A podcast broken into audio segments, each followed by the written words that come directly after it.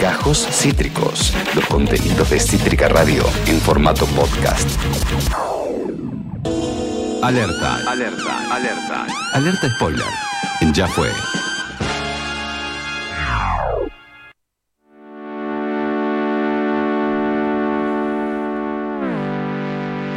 Ese cinte, perrita Ah. malvada.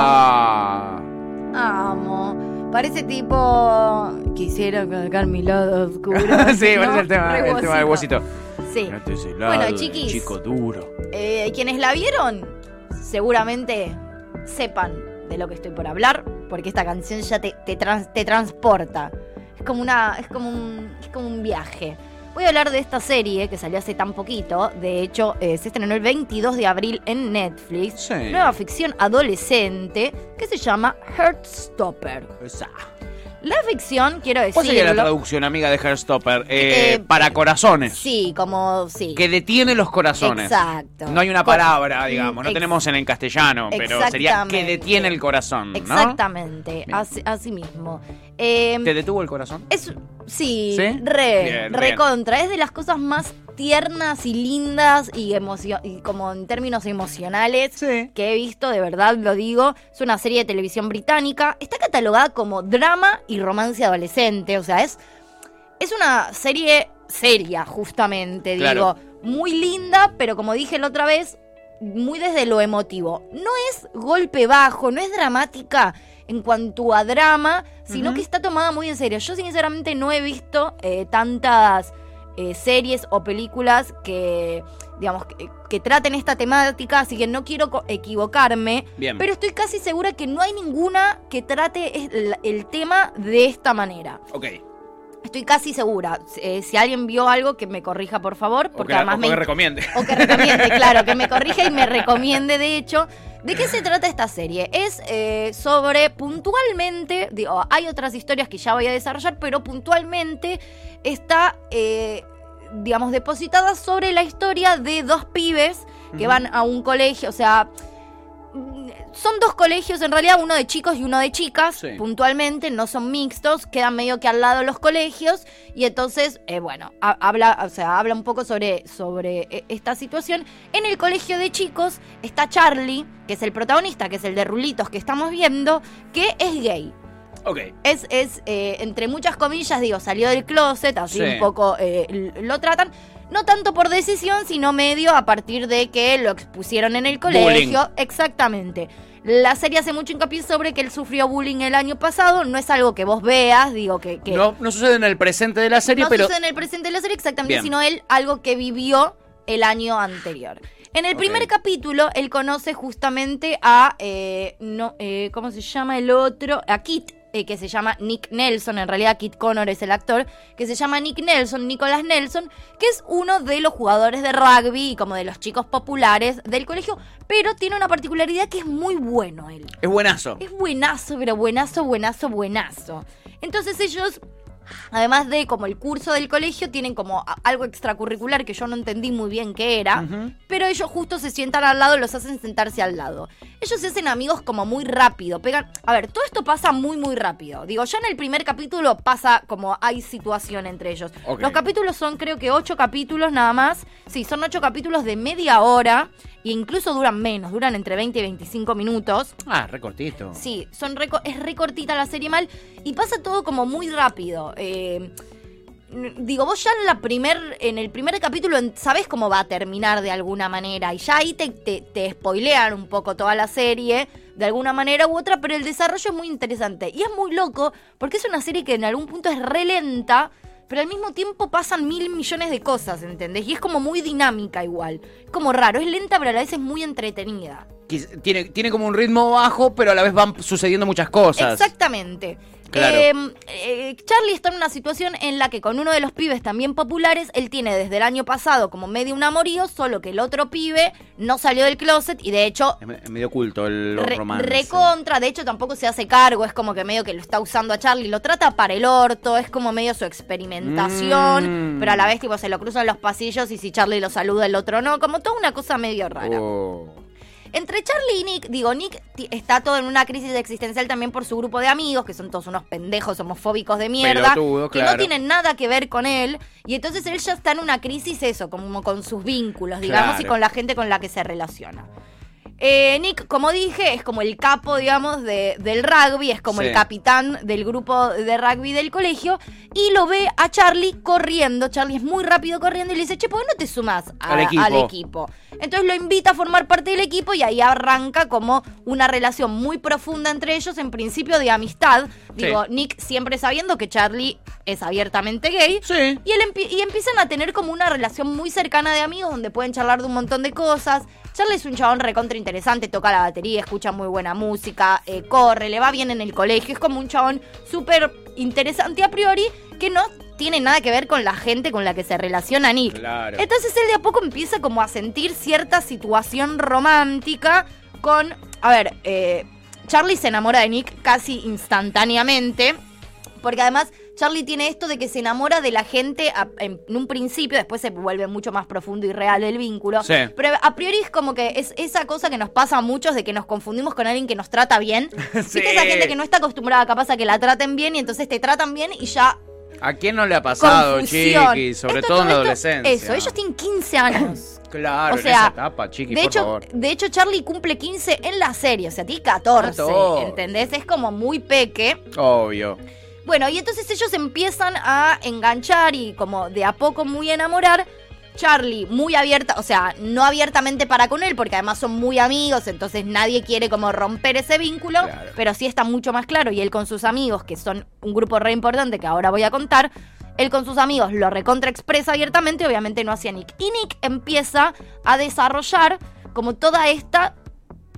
Para mí esto es lo más importante de la serie y lo Ah. que está muy bien desarrollado, que Sí. es las dudas cuando vos empezás a cuestionarte tu sexualidad. Ajá. ¿No? Sobre todo esto en un contexto en donde vas a una escuela de hombres, donde sos el capitán del equipo de rugby y donde todo tu grupo de amigos son una manga de imbéciles. Claro, claro. Entonces, como toda esa crisis donde vos en realidad en algún punto sos muy distinto a eso y, y- y querés hacerte cargo de lo que te pasa, pero a la vez no tenés ni puta idea de qué te pasa. Lo estás aprendiendo mientras sucede. Exactamente, a todo esto, na- eh, para nada menor, eh, la ¿Ella mamá. la madre? Exactamente. Gran actriz. Exactamente. Gran actriz. Que ahora estoy queriendo buscar el no. Olivia Colman. Oh, genia. Olivia Colman, No que aparece muy pocas veces, pero son escenas tan claves. Ella aparentemente es como madre soltera, no se sabe qué pasa con el papá de Nick, no aparece en ningún momento. Sí. Y él tiene una relación muy profunda con la madre. Y la madre es como que aparece cada tanto, ¿viste? Y tienen como conversaciones muy simples, pero a la vez muy profundas y que dejan mucho. Ok. ¿No? Como que se nota mucho eh, que la personalidad de él a raíz de ella, no sé, es Está muy bien hecho ese vínculo, ¿no? Todos, como que hay, hay personajes súper sutiles que apenas aparecen y que apenas dicen cosas, pero que igual tienen una profundidad. La hermana de Charlie lo mismo. La hermana de Charlie como que siempre aparece en momentos raros, siempre lo asusta a él, tira dos frases y te cambia, o sea, y le cambia la cabeza, ¿entendés? Es como una cosa muy... Esa hermana mayor. Sí. Es- están como es- esos vínculos muy imperceptibles, pero a la vez tan claros y profundos que, por, por ejemplo, la mamá de él y la, la mamá de Nick y la hermana de Charlie. Me parecen eh, vínculos muy claros. Eh, bueno, y él empieza, entonces es muy interesante porque vos vas viendo cómo él empieza a desarrollar su duda sobre su sexualidad y empieza a tratar de entenderlo, empieza a ver videos, empieza a buscar en internet si es gay, si es bisexual, cómo, se, cómo te das cuenta si sos gay, si te gusta una persona, ¿entendés? Como también... Todas esas preguntas le surgen y él las resuelve durante, las Y él intenta las resolver. a buscar en internet, él se hace mucho cargo a- muy rápida de lo que a él le pasa. No lo niega, no lo niega al toque. No, y ellos empiezan como a tener esta relación. Él también, digo, Nick entiende que Charlie acaba de salir de una relación con un pibe que lo ocultaba y lo que significa también para Charlie que uno le plantee que está enamorado de él o que guste de él, pero que a la vez lo quiera esconder, ¿no? Como también todo eso, ¿no? Ser un adolescente eh, abiertamente gay, saliendo con un adolescente que todavía no se puede hacer cargo de su sexualidad y qué tanto lo puedes respetar, qué tanto no, qué tanto ese respeto te duele. Digo, Todas estas cosas están muy, muy, muy bien desarrolladas y muy, muy, muy bien logradas. A todo esto también pasa, hay, hay como otra, otra historia bastante importante que es la historia de Ellie, o él, o sea, Ella. eh, exactamente, que era un, un compañero de los pibes que, eh, que, que- que cambia su sexualidad o su identidad de género y pasa al colegio de las chicas. Ah. Y entonces también ahí hay, eh, digo, ell- ellos eran cuatro, ¿no? Isaac, que es un pibe que está todos los capítulos leyendo un libro y que en realidad dice dos palabras en casi toda la serie, pero también es clave. Es como un personaje que está ahí y no está, pero a la vez recontra está, Sí. también muy raro. Y Tao, que Tao es como el pibe que está totalmente, que era muy, muy, que es en realidad mejor amigo de ella que le cuesta que le cuesta un montón. De hecho, por ejemplo, va, al- va a la cafetería y sigue comprando jugo para ella. ¿Entendés? Como, y no está, no, no, no almuerza con ellos. Claro. Y que empieza a sentir como el grupo se desintegra y eso le duele mucho. Como ella también eh, se va haciendo amiga de otras personas en el, cole- en el colegio para chicas, como no está todos los días. Como también Nick, eh, digo, Charlie empieza a juntarse mucho con Nick. Y como esa historia también una- un amigo súper, eh, eh, digo, heterosexual en un principio, después empieza como a generarse cierto enamoramiento entre Tao y ella, que Ah. empieza como a desarrollarse, pero no termina de desarrollarse todavía en la serie, como que ahí te, te tiran el palo y sí sucede y los dos empiezan a sentir ese enamoramiento, pero todavía no se lo, no se lo manifiestan. Ok. Vamos a ver si va a haber una segunda temporada en la que eso se desarrolle más. Ella, ella empieza a estar un poco sola en la escuela, después se hace amiga de una pareja, de, de chicas también, que también es muy interesante como ellas empiezan también, ahí hay una eh, abiertamente lesbiana y Sí. otra que todavía no, lo, no puede decirlo hasta que en el medio de la serie lo dice. Pero no puede decirlo porque no lo sabe bien que lo que. No, sí, está Ah, clarísimo. De hecho, ellas son novias, Ah. pero bueno, todavía no salió abiertamente Ah, el closet. Y en un momento de la serie decide hacerlo. De hecho, sube una foto en internet. Y también está muy bien desarrollado cómo la mirada de los demás te cambia, ya que todo el mundo en el colegio la quería. Y de repente, como hay gente que lo reacepta, gente que dice las lesbianas son un asco, ¿no? Como toda una cosa. eh, y, y ella, frente a esa situación donde está re enamorada, donde está re segura de su De lo sexualidad. que siente. Pero a la vez, como no es, capaz no estaba preparada Para, para toda la repercusión. Exacto, Claro. ¿no? Y cómo te puede pegar siendo adolescente esa repercusión, ¿no? Claro. ¿no? Y tomar la decisión de finalmente abierta, o sea, debe haber una contradicción muy grande entre la alegría de abiertamente poder ser quien sos, Sí. porque efectivamente sos esa persona, y ese alivio y a la vez todo ese dolor de que todo empieza a cambiar a tu alrededor, que la gente empieza a creer que de repente sos otra persona Claro. cuando sos la misma persona, bueno, y la- las particularidades que tiene cada persona, el pensamiento de cada persona frente a... A esa situación. Sí, bueno. Entonces también, digo, es muy importante el, el- el vínculo con sus amigues. Eh, Tao es, eh, es un chabón que lo recontra cuida a Charlie, como que en realidad también está un poco celoso, tiene mucho miedo de que el grupo se disuelva, plantea mucho como esta cosa de quedarse solo, que también es algo en la adolescencia, cuando los grupos empiezan a no a disolverse, pero uno va creciendo, ellos son reunidos y en la serie se unen todavía más, pero cuando de repente, viste, empieza a parecerte que cada uno, viste, uno se enamora de uno, uno se cambia de colegio. Claro. eh, y como todo ese miedo a que él no vuelva a hacer lo mismo, que es también algo muy propio de la adolescencia. Nada, termina. eh, digo, no te voy a spoiler el final, igual está cantado un poco el Me final. parece que un poquito sí. Está un poco. eh,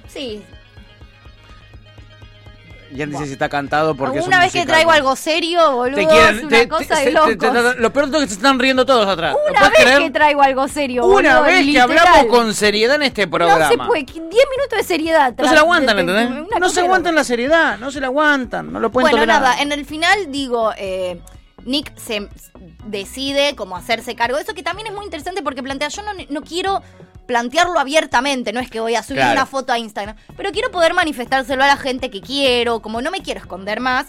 Bueno, y se vuelve algo como muy hermoso también entre ellos, ¿no? Para mí, lo, lo perfecto que está manifestado, toda todo lo que pasa eh, Nick a través de la serie es como empatizás absolutamente, ¿no? Como la confusión, las contradicciones, después también como el, el alivio, más allá de las miradas de los demás, el alivio y la felicidad de poder finalmente Decir- aceptarte aceptar a vos sos. mismo. Para mí es una cosa muy hermosa y realmente eh, re- redondas las actuaciones, pero hermosas, o sea, lo sentís todo el tiempo lo que siente el chabón, es increíble. Finalmente él igual se da cuenta que en realidad es bisexual y puede manifestar como esa bisexualidad.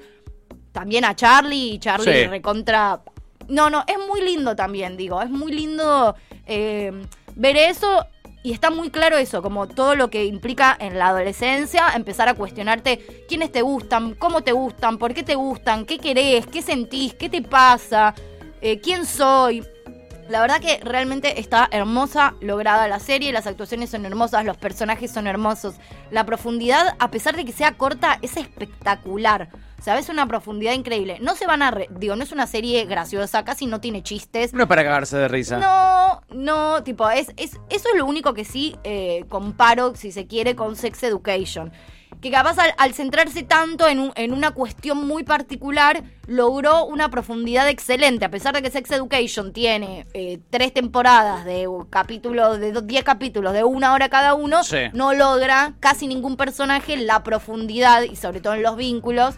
Por más que te reenganchás, que Claro. logran ellos en 20 minutos. Claro. De hecho, ya en el primer capítulo los lees a los dos absolutamente, ¿entendés? Claro. Eh, así que la verdad que la súper recomiendo. Es ¿Le damos por- 10 tutis? Recontra. 10 tutis. Y el final termina abiertísimo porque además, como digo, hay historias ahí inconclusas que uno quiere saber qué termina pasando, como por ejemplo Tao y Eye. ¿Puede haber segunda temporada, me estás diciendo? A ver, la segunda temporada para mí está cantada. Lo que Ah. dicen los productores es que lo que quieren esperar es un poco más a las repercusiones. Yo creo, o sea, ha tenido unas repercusiones espectaculares, pero que bueno, que son temáticas que a veces claro. son complejas, entonces que lo que querían es esperar. Sobre todo en el ámbito comercial, que es donde se mueven, ¿no? Exacto. Es, Claro. Querían esperar a ver las repercusiones, las reproducciones y en función de lo que el público pida. Digo, es una historia que recontra da para otra temporada. No creo que es una serie que da para ser más tranqui en las temporadas. Como que no es que, no sé si da para 80 temporadas. Ok. Pero yo creo que dos o tres temporadas para redondear un poco más sí ameritan. eh, y creo que va a suceder. Porque al final lo dejaron como abierto. De hecho, hay historias inconclusas que se recontra pueden desarrollar. Ajá. Y, y creo que, re- que el público lo va. Y creo que el público ya lo está pidiendo. Claro. Así que en lo personal creo que sí va a haber. Creo que ellos tienen material para una segunda temporada ya pensado. Pero que bueno, que hacerlo o no dependerá de. De todo esto que me Sí, decís. la guita que junten La guita, claro. Eh, Eh, para, para qué lado fue la serie también les va a permitir saber quiénes los van a bancar para hacer una segunda temporada, ¿no? ¿Qué auspicios consiguen, cuáles no? Exacto. Pero la verdad que espectacular. Ya, bueno, eh, como dijimos, está Olivia Colman. Bah. Garantía de confianza. Jamás. Por favor. Olivia Colman no acepta nada que no sea. No, casi- de ultra calidad. pero casi perfecto y Mm. casi redondo. Todas las cosas en las que la he visto han sido eh, épicas. Épicas, por sí, y ella con una maestría. Incluso en esos personajes, ¿viste? Ella también elige personajes como muy sutiles, a Sí. ver, o sea, cuando no es protagonista, muy sutiles pero a la vez perfectos. Hemos hablado acá de Fleabag Sí. también, donde es como un personaje medio random, pero que a la vez es perfectísimo. Total. Así que nada, Cierra por todos lados. la verdad que lo recomiendo profundamente. Dura toda la serie cuatro horas, o sea, Te la clavas en nada. y, y no podés parar. Eso hay que Es decirlo. uno tras otro, uno tras otro, uno tras otro. Sí, así que nada, la verdad No que hermosa ganchito. serie, la recontra recomiendo, es realmente hermosa. Qué lindo, amiga. La Chipi dice que es hermosa la serie y dice, recomiendo La hija Ah. oscura. Ahí también actúa Olivia Colman. No la vi, La hija oscura, la verdad. ¿Serie es? Sí, no, es una peli. Es una peli, ok. Yo tampoco la vi, pero dicen que es espectacular. Mirá, Sí. eh, Jan dice que es muy buena. Sí. Eh, y dice que la serie esta está basada en unos cómics. Exactamente, en una novela gráfica y webcómic homónima Ah, de mirá. Alice Ousman. Che, mirá qué bueno. Sí, sí, sí, que también dicen que es muy, muy bueno. Seguramente, digo, por- Sí. por, algo lo, lo habrán tomado de ahí. Sí, sí, sí. Así que nada, es una serie original de Netflix, esto ya lo hemos dicho, de Reino Unido, ocho capítulos, hasta ahora una temporada, entre 20 minutos y media hora como mucho duran los capítulos.